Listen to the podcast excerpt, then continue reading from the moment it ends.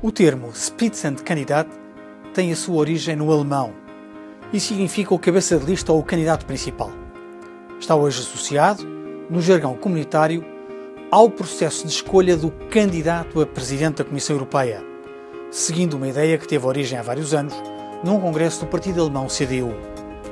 O presidente da Comissão é um cargo de especial importância na União. Cabe-lhe dirigir o executivo comunitário e tem poderes de intervenção na escolha dos comissários e na atribuição de pelouros, como explicámos no Minuto Europeu número 15 sobre a Constituição da Comissão Europeia. O Presidente da Comissão é proposto pelo Conselho e votado pelo Parlamento Europeu. De acordo com o Tratado da União, esta proposta deve ser feita tendo em conta as eleições para o Parlamento Europeu. Diversos partidos políticos europeus decidiram anunciar antes das eleições quem é o seu candidato a Presidente da Comissão, defendendo que o candidato do grupo que tiver mais deputados no Parlamento deverá ser investido na função.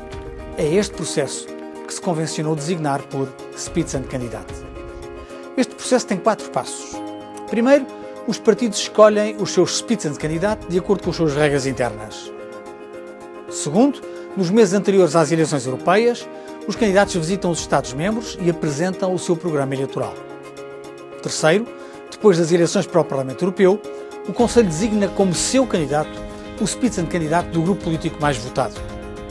Em quarto, o Parlamento Europeu elege o Presidente da Comissão. Em 2014, Jean-Claude Juncker foi o candidato do Partido Popular Europeu e, vencidas as eleições, tornou-se Presidente. Em 2019, o candidato do PPE é Manfred Weber, eleito Spitzenkandidat num congresso do partido realizado em Helsínquia. Nem todos, porém, concordam com este processo.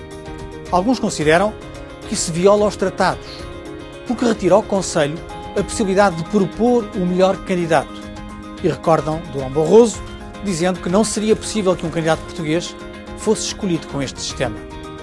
Assinalam também que os eleitores em cada Estado-membro escolhem os deputados ao Parlamento Europeu e não votam nos Spitzenkandidatos. Outros, pelo contrário, consideram essencial reforçar a legitimidade democrática da escolha do Presidente da Comissão Europeia e o Parlamento Europeu já expressou uma posição de força. Em 2019, não aceitará nenhum candidato do Conselho que não seja o Spitzenkandidat do grupo político mais representado.